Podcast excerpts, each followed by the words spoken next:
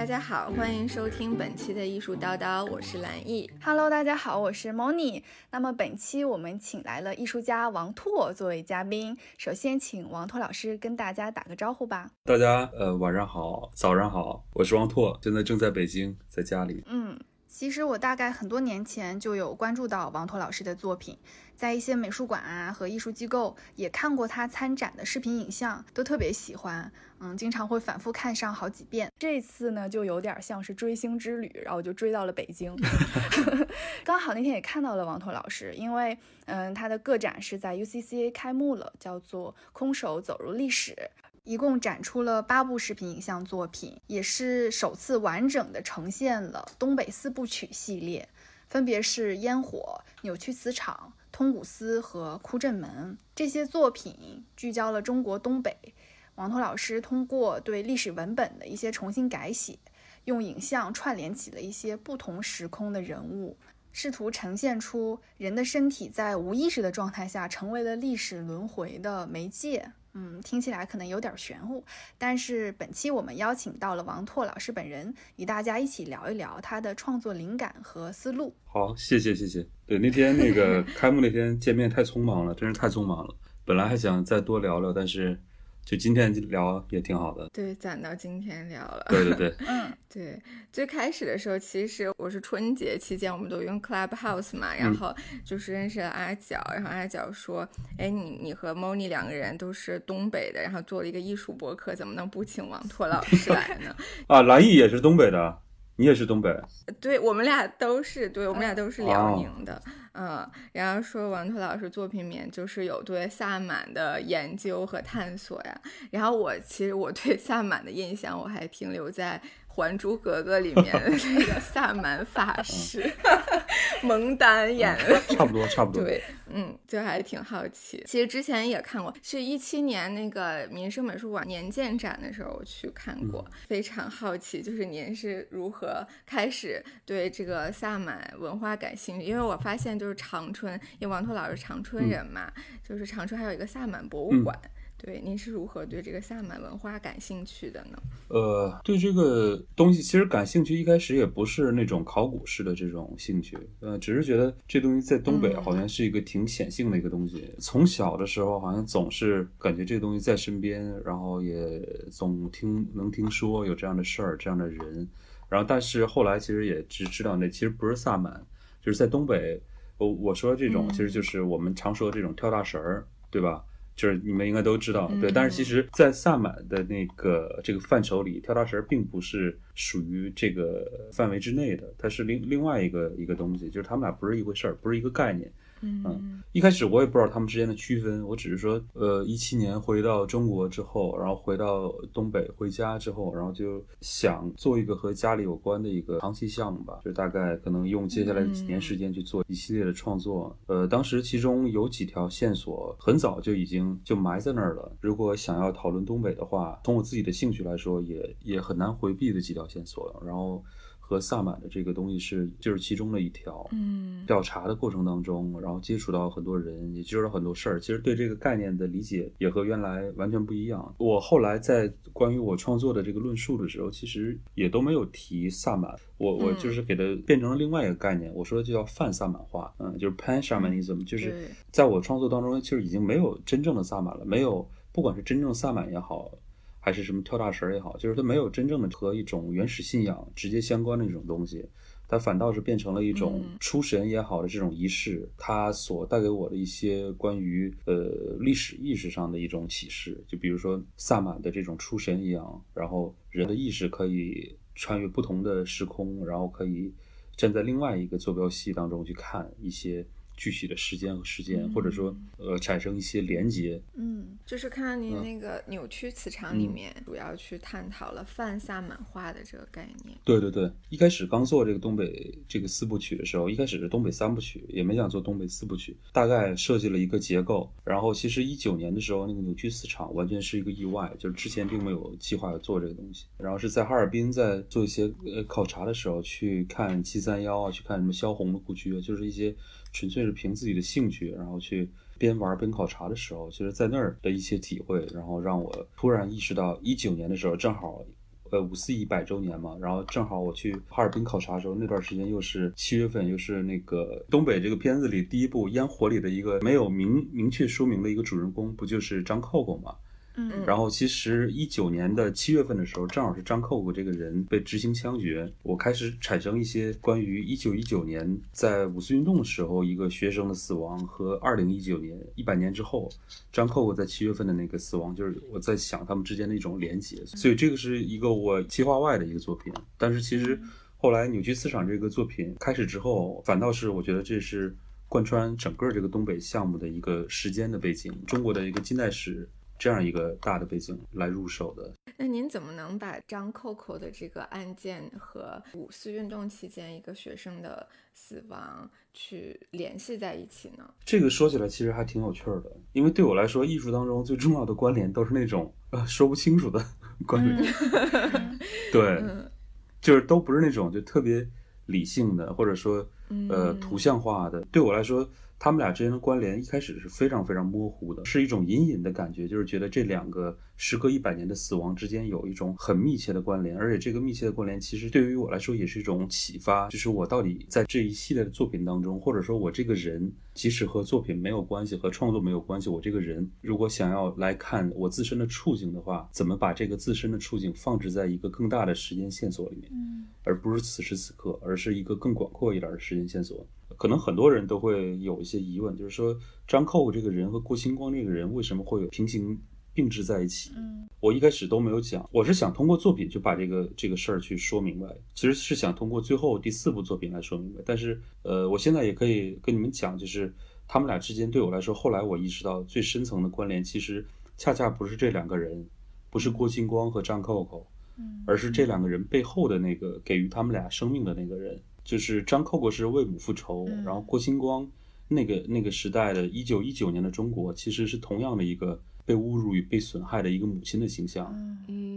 她是国家作为一个母亲，嗯。然后和一个人具体的人为一个母亲复仇的那那种关联，所以牵引到整个这个项目背后想要讨论的一个比较大的一个东西，可能就是这个个人和国家之间的关系。所以这个是后来慢慢的就是浮现出来的一个呃深层关联。嗯就是因为这个张扣扣案啊，它其实是真实的社会案件嗯嘛。然后我就想说，那您一开始就是受这种真实案件的启发吗？嗯，呃您如何就是看待这种社会事件呢？你把它做成艺术作品之后，最希望观众有什么样的体会呢？他可能最开始让我感觉到震惊，或者说让我觉得这件事儿可以作为一个 sample 去看关于东北甚至整个中国的一一些现实，嗯我觉得是个很有很有力量的这样一个一个 sample。嗯呃，但是其实我也不会想去进行对这件事情的一个再度的一个追溯，或者说去判断这件事情。比如说这件事情刚出来的时候，一部分人觉得张扣扣我们一定要惩罚他，对吧？因为我们现在是有这样一个完整的一个司法体系，对。但是有一部分人呢，觉得张扣扣可能是我们已经失落的价值体系当中很久不见的一个英雄。但是其实我在作品当中，我完全没有想去做这样的判断，或者甚至从我个人的角度，我也没想说，我个人觉得哪样是更应该的，或者说哪样是更对的。对我来说，这个其实不太重要，重要的是这种矛盾的想法，它恰恰印证了我们的社会在转变的过程当中的那种断裂。这可能的一个原因就是我们变化的很快，嗯呃，我们甚至和我们一百年前的一些价值体系已经会出现很大的矛盾了，就是在这个过程当中，所以它这个事件本身，它就作为了一个这种矛盾和断裂的一个印证啊、所以这个东西可能是一个我最开始关注的一个重点，而且我自己也有很深的这种体验，就是对一个什么事情、一个社会事件过早的下判断的话，呃，往往都会搬起石头砸自己的脚，往往都会嗯很快就会自我颠覆掉了。嗯然后你会你会意识到一种快速的立场，或者说快速的判断它的那种时间的局限性。嗯然后其实快速的判断往往让你忽视掉这个事件本身它更深层的能带给你的一些启示。嗯嗯，因为就是一个事件，其中会有太多的细节是可能大家是不知道的，然后却还是很重要的这个影响因素。嗯，其实您在做作品的时候已经跳离出来了本身对这个事件的判断了，然后进行了自己的思考和创作，觉得这点特别厉害。谢谢谢谢，这个就是现在整个的这个速度都是太快了，嗯就是嗯所有的媒体也很难跳出来，真的很难跳出来嗯。但是我觉得，如果你意识到你你生活当中的这些曾经出现过的这类似的瞬间，你可能会慢慢有点感觉。你在关注这件事儿的时候，你会发现你受信息的和知识的限制，可能一开始你会你会这样想，但是很快你就会站在你自己的原来的对立面去想。但是不管怎么想，好像都是被某一个信息所规训的一个结果。嗯，所以我就想到您这个展览的名字叫《空手走入历史》，是。就是您可以解释一下，就是您这个展览的名字，当时为什么是想定成这个吗？呃，这个展览名字是策展人定的吗？不不不，这展览名字是我是我想的，是我想的。啊，呃，因为这次展览它展的作品可能比较多，而且它本身里面也有不同的线索，嗯，展出八件，对，所以就想就是有个什么样的东西可以比较简单的来做一个概括吧。嗯它对我来说既是个概括，也是个呃启示意义的这种东西，所以当时就是就是很自然想到了那个高口雄三在一篇文章中写过这句话，我看的也是译文，就是翻译成中文的这种。他说了一个历史学家的一个研究状态，叫空着双手走进历史。然后我觉得这个东西其实跟我很多想法非常非常有共鸣。呃，我在这几年的创作当中的时候，确实也有很深的这种体会。我零九年离开长春，然后可能。一直到这么多年，一直都是在外面。又回到长春的时候，就会面对一种内部经验和外部经验的那种矛盾。我觉得很多人都会有这种感觉。是，但是很多人那个在面对这种矛盾的时候呢，都会更倾向于去相信自己后天建立起来的那一套体系。嗯嗯就比如说我，我一八年第一次在东北拍片儿的时候，拍烟火的时候，其实，在拍片儿过程当中，我被骗过，啊，然后展开讲讲，被东北人骗了。被东北人骗，就是，但是这种经历其实后来就是很多，就是我一直都会遇到这种经历。我今年我今年都会遇到这种经历，而且都是那种挺其实挺严重的，感觉好像哎损失挺大的那种，就不是说简单放你个鸽子那种，而是说那种真的好像摆了你一道那种。嗯 所以，啊呃，我一八年我一八年第一次遇到这种事儿的时候，我就会特别受打击。嗯，人性怎么这么丑陋？对，或者说我我这么信我这么信任你，然后或者说我们在一起这么久，就像是亲兄弟一样的了，就是为什么到最后啊，是被熟人骗呀，还是？对，但是不是那种特别熟，因为也是那段时间里认识的，就是接触比较密集的人，嗯一开始不是特别能理解，嗯然后我就特别特别失落，然后以至于当时我就拍到中中间的时候，我就说所有人我就不拍了，这事儿我不干了，嗯我自己就撂挑子了那种，我所有人直接打道回府，全回北京。然后我就回到长春的家里，我之前是在农村遇到这事儿的，我还跟我爸我妈讲起这事儿，然后我爸我妈看我就是情绪特失落，因为我当时特别上火，直接就那发高烧，然后心情也特别不好嘛。嗯呃，我爸还跟我说，就是说，哎呀，这些人怎么这么没有契约精神呢？嗯就是说答应你的事儿，说好的事儿，就是完全是为了自己的利益，不顾你们之前立下的契约，就是契约精神嘛。嗯，然后我后来我就突然意识到，契约精神这个概念是外部概念啊，对，是个外部经验的概念。嗯 但是这个概念可并不是所有地方都会遵循都会把这个东西作为一个对遵循的一个东西。所以说，你能说这是他的错吗？然后后来我就觉得这完全不是他们的错。嗯就包括后来又遇到很多类似的事情，我就真的理解这种事情，就是我真觉得那个事儿对我来说是成长经历当中很重要的一个经历。那可能这个也有点类似这个展览的主题——空手走入历史。嗯嗯，不要太带着太多的这种先入为主的一些判断，去进入到一个很具体的生活当中。嗯嗯我感觉王涛老师一定是有很深阅读经验的人，就是至少他是一个有阅读或写作习惯的人。然后包括他的很多作品，比如说像二零一七年的《审问》，还有我之前看过的《痴迷录》，就是在作品里有很明确指出自己看过的一些具体的文学作品。所以我其实也嗯蛮想问王涛老师，就是您平时是一个很热爱阅读的人吗？就是您的阅读路径是怎么样的呢？哎呀，昨天晚上和朋友 聊天的时候还说这事儿呢，还说已经太久没阅读了。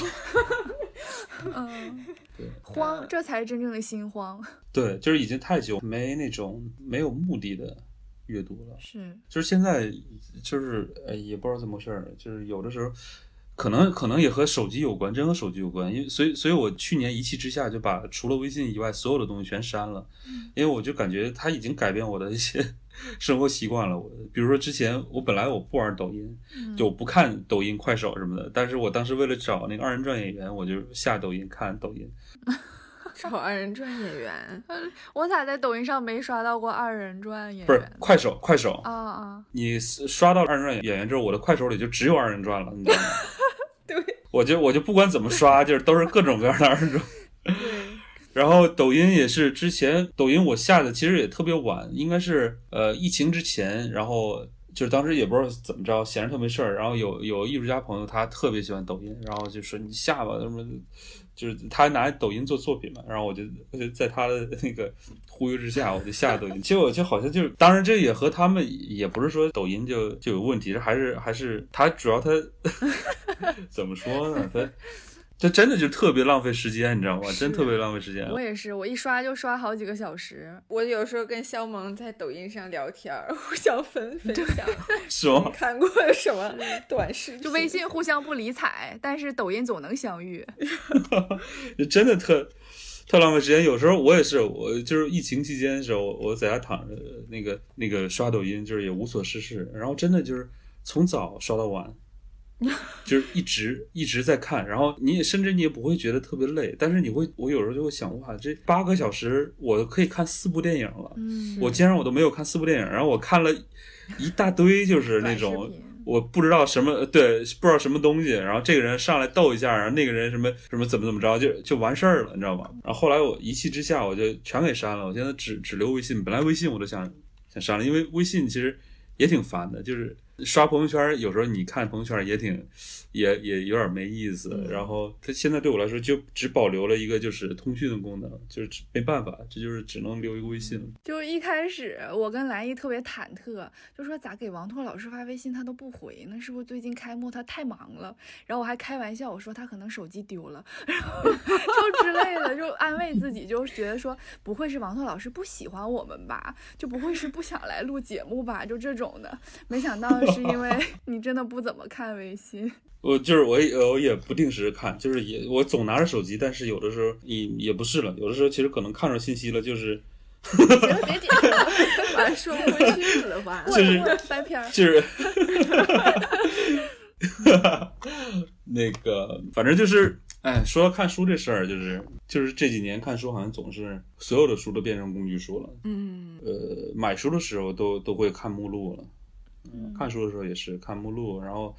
然后很多时候都是说我要找个什么东西，或者我呃突然想到一个什么什么事儿，或者哪个历史什么什么什么哪个哪个小说哪个故事里的哪个情节，嗯，你就要去，就像查字典一样去查，做研究做学问似的看。对对对，就这样去看了。其实就已经不像是以前上中学什么，我感觉那个时候就是上学就是那么忙那么紧张，然后挤时间看。对，学习压力那么大，然后你也会。拿着一本巨厚巨厚的，比如什么《百年孤独》这种 巨厚的一本书，然后天天看，就天天看，然后可能很快你就看完一本书，然后你就就马上又看另外一本大部头，嗯，然后就是你完全没有目的啊，就是完全没有目的那种阅读。现在缺的是这个东西，特别缺这个东西。所以昨天跟朋友在聊天的时候还说，接下来可能就想这样过段时间，就是想漫无目的的读读书什么。随便看点什么，没有什么意义的东西，然后纯粹的就是享受一下阅读吧。不是确实好久没没有这样，都不知道从什么时候开始。反正这件事真的需要反省一下。我突然想到之前微博上有人说说我是喜欢看书吗？不，我是喜欢买书。是，明白。买书那个感觉真挺爽的，就感觉好像就已经买完，我已经看完了。对，你就已经获取、拥有了这个知识一样，确实是这样。昨天和朋友在聊到这些生活的状态的时候，也觉得在东北的时候，就即使在潜意识里，你都不会有一种潜意识说你是个艺术家，没有这种感觉。为啥呢？那儿没有任何艺术家，就没有任何人在搞艺术啊。就是你想想，你你在那儿跟各种你的中学同学什么，你的到处的亲戚朋友在一起，你从来不会聊到这个艺术这两个字。嗯，那别人他说王拓，你干啥呢？哎，你咋说呢？如果不熟悉的人会问你一下啊，你会说你是，但是我一般我也不会说我是艺术家，因为艺术家这词对很多人来说简直就不可理解。嗯，不会说，我不会说我是艺术家，真的不会说艺术家，因为真的挺傻的。嗯，就是在除了北京、上海之外这地儿，你说你是艺术家，就不是说挺傻，是别人是别人觉得你特别傻，别人觉得你什么二百五啊，你你是艺术家，就是就是这种感觉，你知道吗？就是之前我还还有这种经历，就是就是比如在长春那个有一个也算是知识分子吧，然后说干嘛的，我说艺术家，然后他就会很奇怪的就质疑说你得做到多牛逼了，你你敢管管你自己叫艺术家，就是他会有这种质疑啊，你知道吧？但是我还跟他解释，我说艺术家就是个画家什么。反正都是叫家，但是他不是说你你得成多大腕儿了，你才是这个家，就是就是一个职业。嗯，但是很多人，呃，在北京、上海之外的地儿，很多人觉得艺术家好像特大一词儿，所以从来都不会这么去说。然后一般说你干嘛，我就说做影像的，然后是具体做什么，就是就是拍什么，就是因为你一说做影像，大家都会直接的就会反应，哎，是拍抖音的啊，拍抖音的，我以为是电影导演。嗨，哪有那么高大上啊，真的，哎呀。在东北，我们拿着那么大机器在拍片儿的时候，嗯，那个老百姓见着我们就说：“你拍抖音呢，拍快手啊，什么什么就就是其实都是这样的，不是就没啥可解释的，真的就没啥可解释。你就你就说我是拍小视频的，就 就也也没没事儿，对，就真的就这么说，就是说你是拍小视频的。对，接下来就问你抖音号是多少，我关注你。我我没有，我都删掉了。没有没有，我是说他们下一步可能会问，哎，那我关注你啊，然后你给他发一个作品集过去，给你涨涨粉儿、涨涨人气啥的。对，是是有这种事儿，对。因为我们有看到您的那个履历嘛，您之前是本科学生物的，然后去学了绘 画，然后现在在从事影像创作。其实听您这么一讲，感觉这个影像创作可比绘画复杂老多了。嗯，就是感觉要混混社会，和好多人打交道。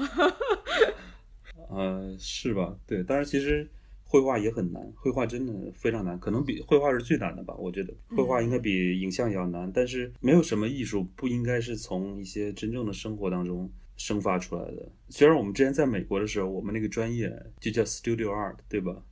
工作室艺术，但是其实。这个词是一个完全对我来说呃没有真实感的这样一个词，studio art，它像是一个在 studio 就是 laboratory 的一种感觉，对吧？就像是你在一个 一个 lab 里面，你在一个实验室里面，然后你分析，你有理论，然后你有仪器，然后就像是你在勾兑一件事情，是这样一种感觉。但是，嗯，其实艺术它不是这样的，不管是绘画也好，还是做影像，还是做任何事情，写小说，其实它的基础一定是一个。一个人他自己的一些体验，嗯，但是我们可能现在往往看到很多都是基于一些知识体系，基于一些理论，或者说基于一些时髦的一些概念来生发出来的一些东西。也不是说这些东西就不好，或者说这些东西没有意义，我自己下不了判断。嗯，我大概明白你的意思。对我自己能下判断的是，对于我来说哪种东西更真实。嗯，对我对于我来说，我更倾向于我去做什么样的东西。嗯。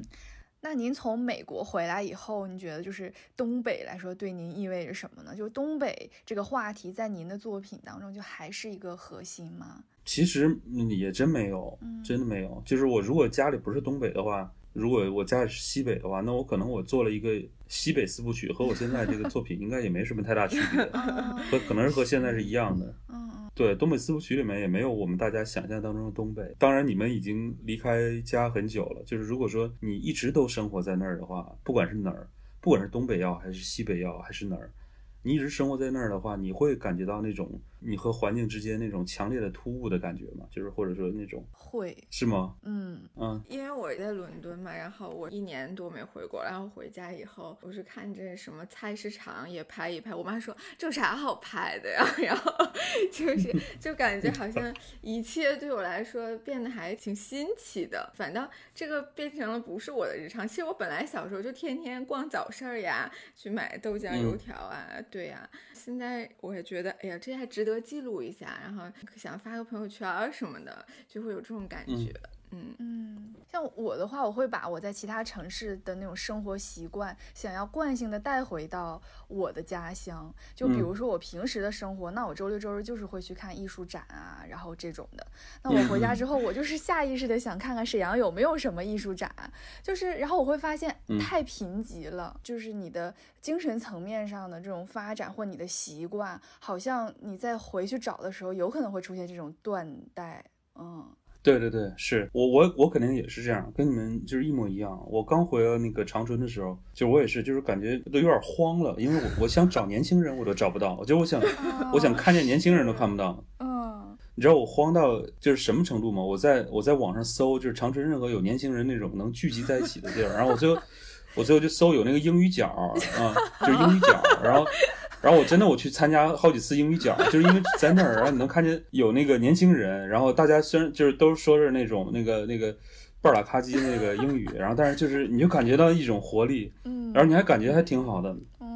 但是我想想，我之前我小的时候在长春，在东北的时候，我也感觉不融，就是我也确实感觉和那儿不是特融。当然，可能每个环境里都有很多这样的人，就是可能和他的那个家庭环境也有关系，然后和他的那种兴趣爱好也有关系。我从小就可能喜欢什么文学艺术，那你在长春这种地儿，你怎么可能会融呢？因为那儿就没有这些人呐，也没有这环境。啊，你就会感觉不容。但是，嗯，我觉得如果即使是我的话，我即使我感觉不容的话，我最终一定会在心理上跟这个城市达成一种和解，你知道吧？如果说我没有离开长春的话，我知道就是有一些就是仍然留在东北内部很深的这种呃艺术家和作家，就是他们如果按我们的判断来讲，他们一定和那个环境不容的。嗯，但是他们他们并没有离开那个地儿，他们一直在那儿。我能想到的就是第一个是班宇，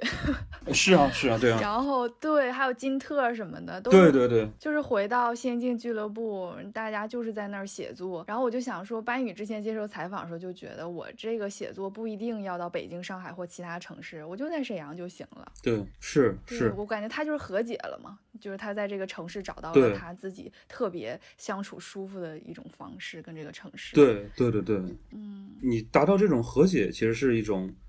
挺好的状态，就是达到这种和解，其实它是更接近于普通人的一个状态。是。就是你可能你你内心仍然会很波澜，但是你的生活的质地是和正常人是一样的。嗯，这种和解可能最终给人带来的一个东西，就是说你看到的不是特殊性的东西，而是普遍性的东西。嗯，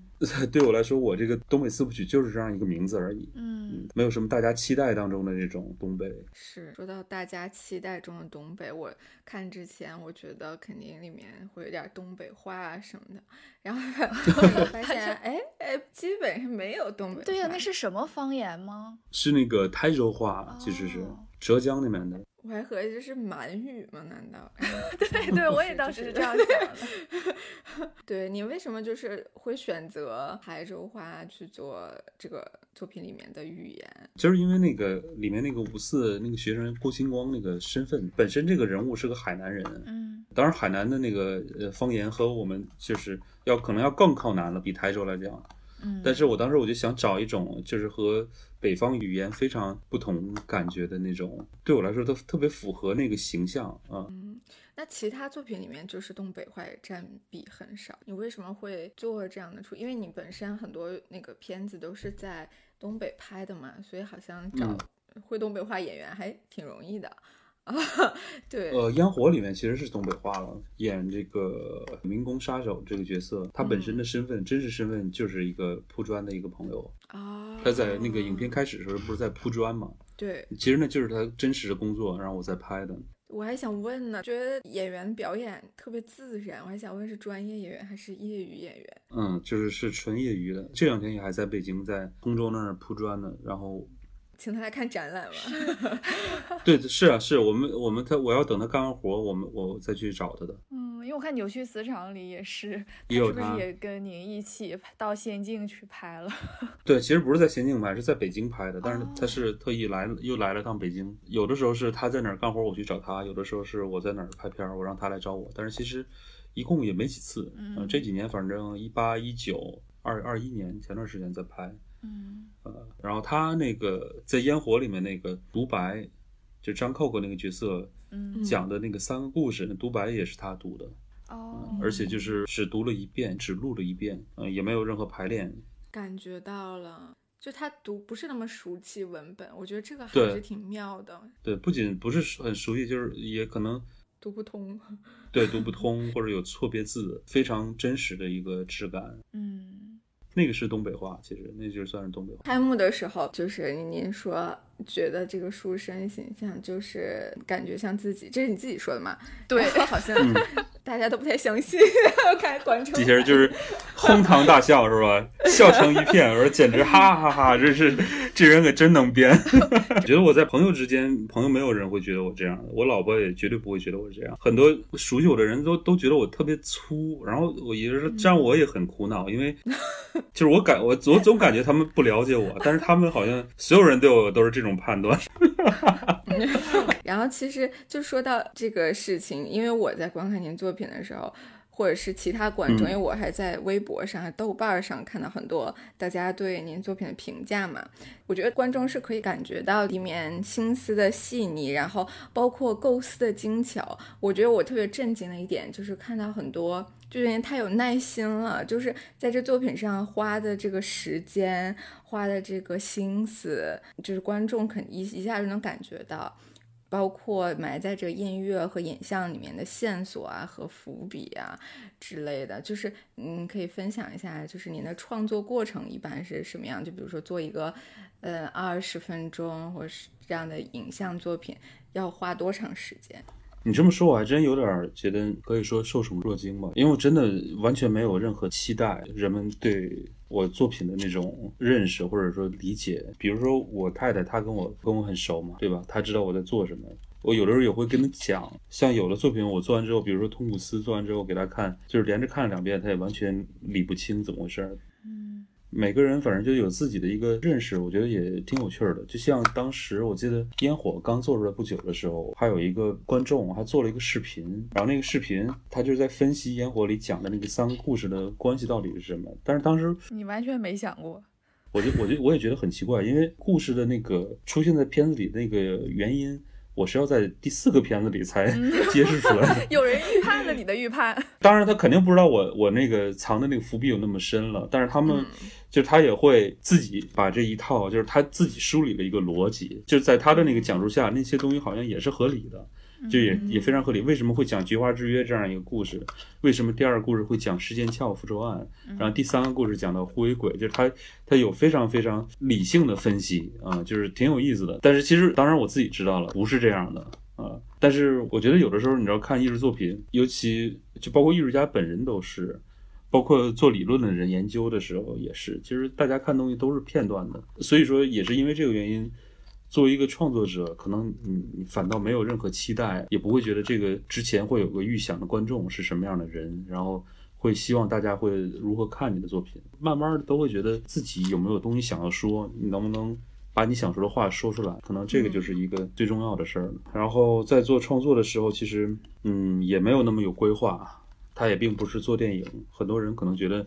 看起来像是一个制作挺耗时、耗力、耗金钱的这样一个影视制作的一个过程，或者就像这个工业化的类型片的这种制作。但是其实，呃，这个过程完全也不是这样的，它非常非常散漫，而且非常非常随意。对我来说，这种节奏可能只有我自己能受得了，嗯，就是。没有其他人能受得了。比如说，我的组里来了一个之前做类型片的一个部门的一个人，比如说摄影啊，或者什么什么灯光啊，会被我的工作节奏带乱的。因为我可能在长春待着，所有人待在一块儿的时候，可能十天都不会拍一下东西。然后这十天可能大家就是东溜达溜达，西走走，闲溜达玩儿这种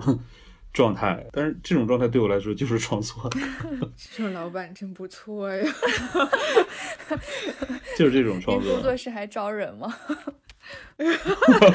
就是我没有工作室，但是本来我想之后要再拍片的话，可能想过一年那种非常不一样生活的人，就是他不是把这东西当成一个哎呀每天跟打了鸡血一样干活的这种，而是说就是这一年的工作可能就是在另外一个地儿住一年，然后生活也没有那么忙，有的时候都漫无目的的，也不知道要干嘛，不知道要干嘛，我们就到处去看，去走走看。有的时候在这个过程当中就会有一些想法，就大概是这样一种状态，所以嗯，所以这种状态真的不是拍电影的状态，它就是很像一种作家在写作的那种状态。嗯，对，就是特别散漫。之前我也是听了那个直播，然后说您看那个高铁上的滚动字幕，就是有给您这个启发，突然联想到这个人不能日行千里，但鬼可以吗？你还有就是类似的这种顿悟 epiphany 的这种时刻吗？我又想起了那个《聊斋》里那个异鬼的故事。然后也就是《扭曲磁场》里面讲的那个第一个故事，然后我把那个故事给改编了。一个书生，然后总是看见一个女鬼在不停的重复上吊。你知道我们那个中国古代志怪小说里，其实它里面很多东西就是完全没有前因后果。哦，嗯，呃，就是就是讲了这么一个故事，一个现象，一个一个事儿。但是其实。有的时候，你你自己去想想前因后果的时候啊，反倒会觉得细思极恐，可能应该更有意思。但是那个恰恰也是那个时期的文学的一个迷人的地方。为什么他能看到一个女鬼在重复上吊？就蒲松龄并没有给出任何解释，所以我改写的那个版本里就是给出了这个解释，就是说因为这个书生准备要在那儿上吊，嗯，他准备上吊的这个意念或者说一个死愿、一个愿望，就变成了激发某种轮回的一个激发点，他激发了在那个同一个时。空间之下，曾经的时间里面，和他有着同样动作的人，嗯，在他眼前不停的在出现，嗯，所以我当时就写了这个故事，然后后来。在做通古斯的时候，在写那个书生那部分的故事时候，其实又延续了这个这个叙述。通古斯这个片子里面，我们看见所有这个长人城里老书生他在有动作的这个戏份的时候，这个场景其实都是他的饥饿至极的幻觉。片子从头到尾其实都穿插着一些特写嘛，对吧？他躺在那儿特写，嗯。真实的世界里面，他是一直躺在那儿的，他饿的已经根本动不了了。然后他所有那些提着灯在走，然后包括回到了五四，那些其实是他的饥饿的幻觉。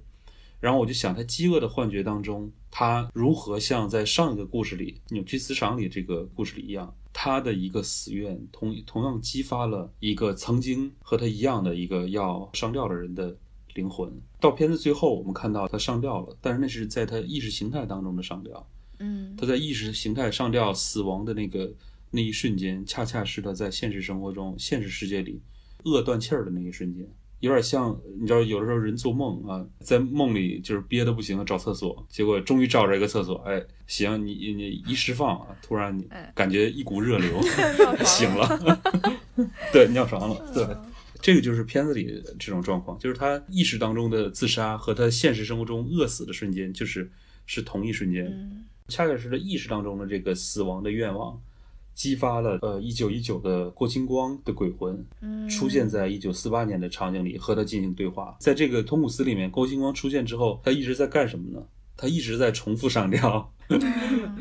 嗯，在上一个片子里面，他是在在想要上吊，但是上吊的过程当中，他就吐血而亡了，就是因为他其实是有肺结核，他并没有真正达成他的那种壮烈的牺牲。嗯在通古斯这一片子里。他出现了之后，他做的这个动作，恰恰是在上一个扭曲磁场里他讲的那个故事。他变成那个故事当中的女鬼，他被另外一个灵魂的死愿激发回来之后，不停的重复着生前最后那个动作，就是上吊的动作，不停的在重复。这两个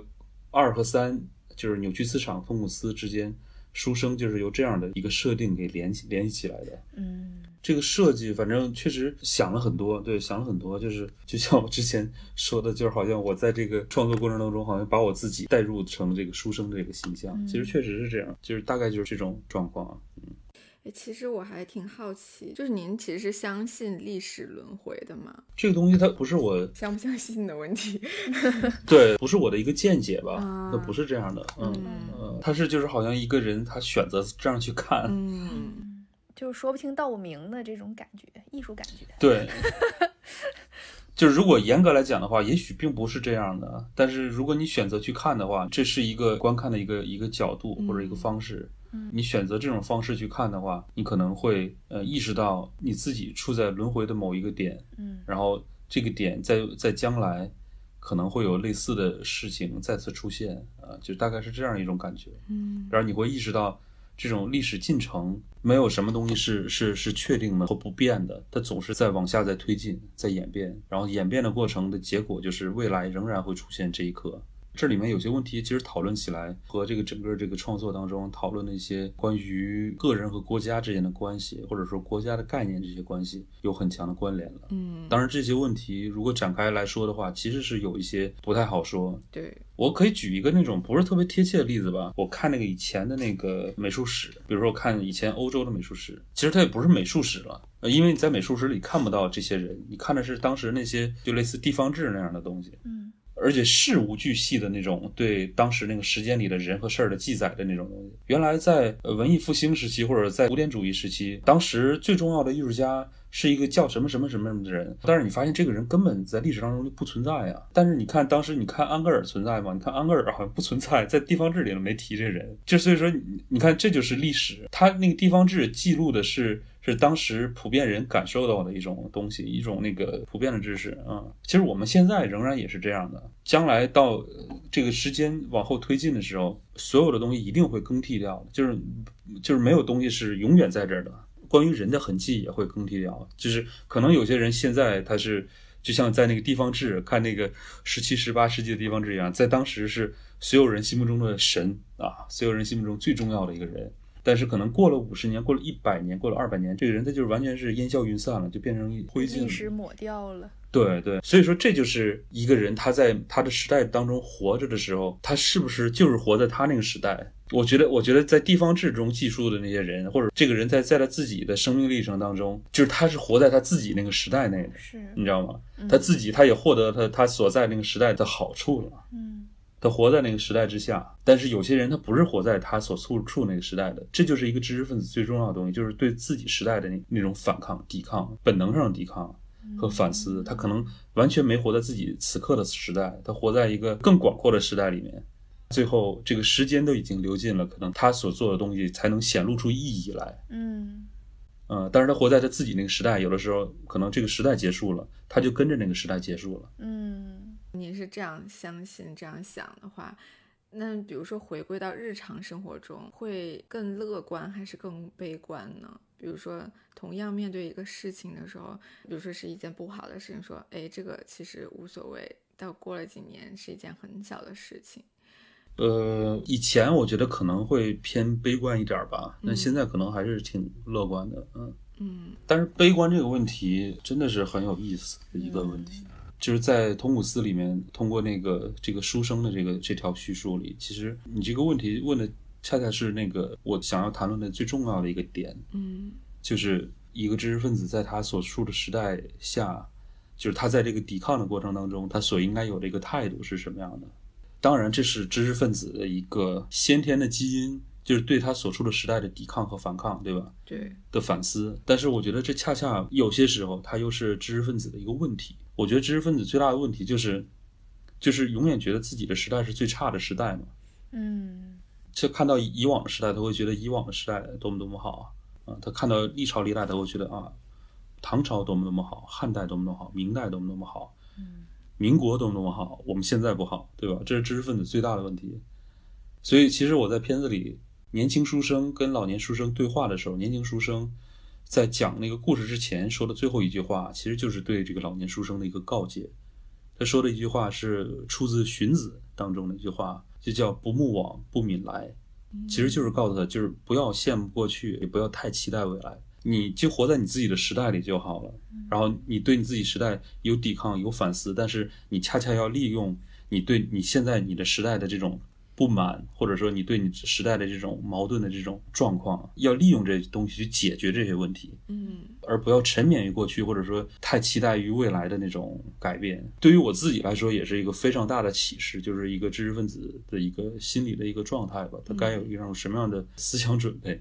所以说，我现在可能会稍微乐观一点儿，就不管状况是什么样，不管现实什么样，会觉得就是活在这儿，这就是你这一生最特别的一个经历了。嗯，其实我觉得王拓老师的作品特别吸引我的，除了内容，以外，还有一点就是它的配乐，作品当中配乐。其实我第一次被吸引的时候是清册嘛，然后里面在放烟火，正好就唱到那英的那一段，就是借我借我一双慧眼吧，然后我就进去看了啊，对对对，然后就包括呃扭曲磁场里面也是，就是有仙剑俱乐部的那个表演，然后但是其实就是也有王涛老师自己加的特别震撼我天灵盖的那种音乐。对，我想就是请问一下王彤老师，就是您是怎么为作品选配乐的呢？我想想，这个音乐这个事儿，反正也有时候也是看，有点像是有点像是运气，是吧？嗯，有的时候可能也是要自己去做一些选择。我可能我我只是我自己对音乐可能有一种比较比较强的感觉。然后我之前上大学的时候自己也玩过一段时间音乐。哦，某种程度上好像是像是我后来的一一个妥协了，就是在美国做一些作品的时候，我会特别任性的，就是我说我一定不要放任何音乐在作品里。我在美国的创作里面，就是连一点声音都没有，嗯，只有语言本身，只有语言自己，因为我太了解这个音乐它的那个它的 function，你知道它的那个对附加那种作用。然后我后来回来之后，可能要讨论的东西。又不像之之前在美国那么单纯，在美国讨论其实往往就是一个很纯粹的一个很具体的概念，但是回来之后想要做的东西，其实这个作品当中所蕴含的情感本身就是一个最重要的一一条线索了。它反倒我需要音乐的这种功能性，嗯，或者是它的附加这种能力。然后在创作的时候，有的时候确实也会想，也是因为就是很很幸运，就比如说在做烟火的时候，我当时在听那个宗立的音乐，宗立是我们我之前在纽约的时候，我一个朋友。他是一个做音乐的一个音乐家，现在应该也是在也也有自己的乐队。他做那种新中式实验的，我也不知道他那该怎么说，反正就是有点 techno，然后呃有很多电子成部分，然后有很多那种民乐的那种那种呃元素在里面，就是很有意思。呃，然后但是他之前有一些音乐早期的作品，其实后来我就用在烟火里了。嗯，然后这也不是为烟火特意来做的，但是我在听那个音乐的时候，我就有很强的感觉。后来我就跟他说，我就把这个我我想把这个东西放在这个作品里面。然后后来做出来之后，确实效果很好。他看了这个片子之后，他也觉得哇，这个跟 他跟我说很感动。然后其实这确实就是音乐的力量啊。对我来说，就是它出现在这儿，它一定有出现的原因。它并不是辅助性的，嗯，它是功能性的，就是必不可少的。后来。呃，我在东北拍片的时候，然后我是回国之后，我都有点想不起来我最开始怎么认识满洲菲尔他们这些人，潘鹤、冯哲、金特什么，嗯，我想不起来了，有点想不起来了，我到时候得问问他们，确实 有点想不起来。然后我在东北拍片的时候，然后当时他们那个有些歌就发给我了，也是总听，反正那段时间就总听，嗯，总听那个东西好像就是对我也可以说产生一定影响啊。它就在脑海中挥之不去，它就变成了那个旋律啊，嗯，然后所以后来在拍那个呃扭曲磁场的时候，然后正好其实他们片子里的那个演出现场并不是在沈阳仙境，是他们在北京演出的时候我去拍的，在北京一个叫 Fruity Space 水果店啊，一个做就是做地地下音乐的一个一个 live，然后我到那儿去拍的，嗯，然后他们的那个现场还有他们之前的音乐的一些片段，我就用在那个片子里了，嗯。然后后来在通古斯里面，就是我剪好了之后让他们来看的这个片子，然后我们又又打了电话商量，他们又去专门又去新的去创作和录音，然后我觉得就是也特别好，嗯，反正我们彼此很能理解，嗯，对方对，可能他不是说具体的知识或者历史背景，嗯，他明白的是那种里面那种纠结的东西，所以就是还挺挺好的，就是真的是对我有很大的，也对我有很大启发。对我当时跟王拓老师搭讪，就是说我 特别喜欢扭曲磁场。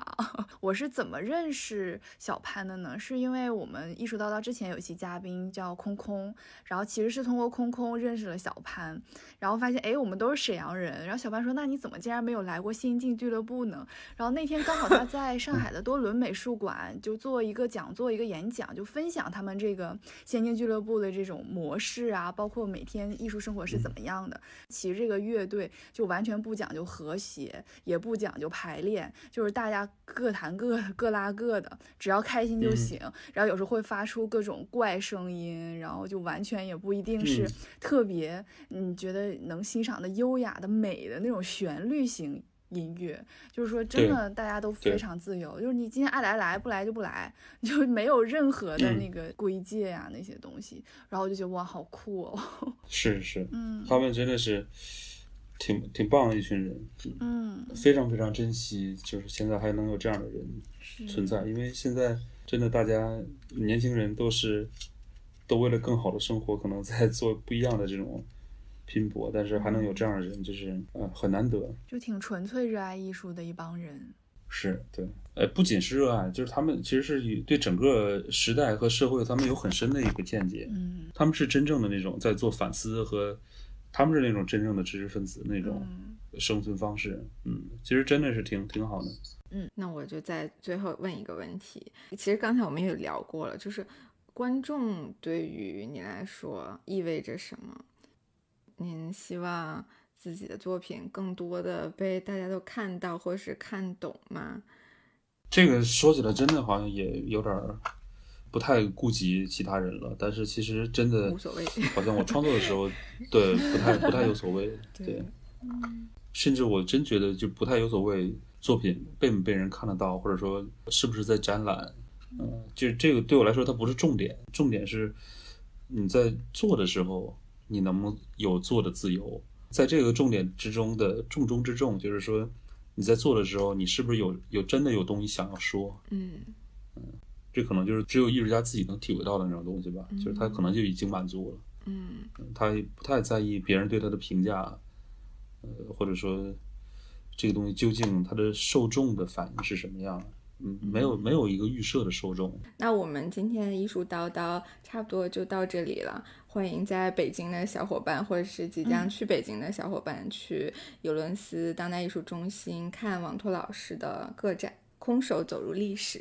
然后谢谢王拓老师今天做客艺术叨叨，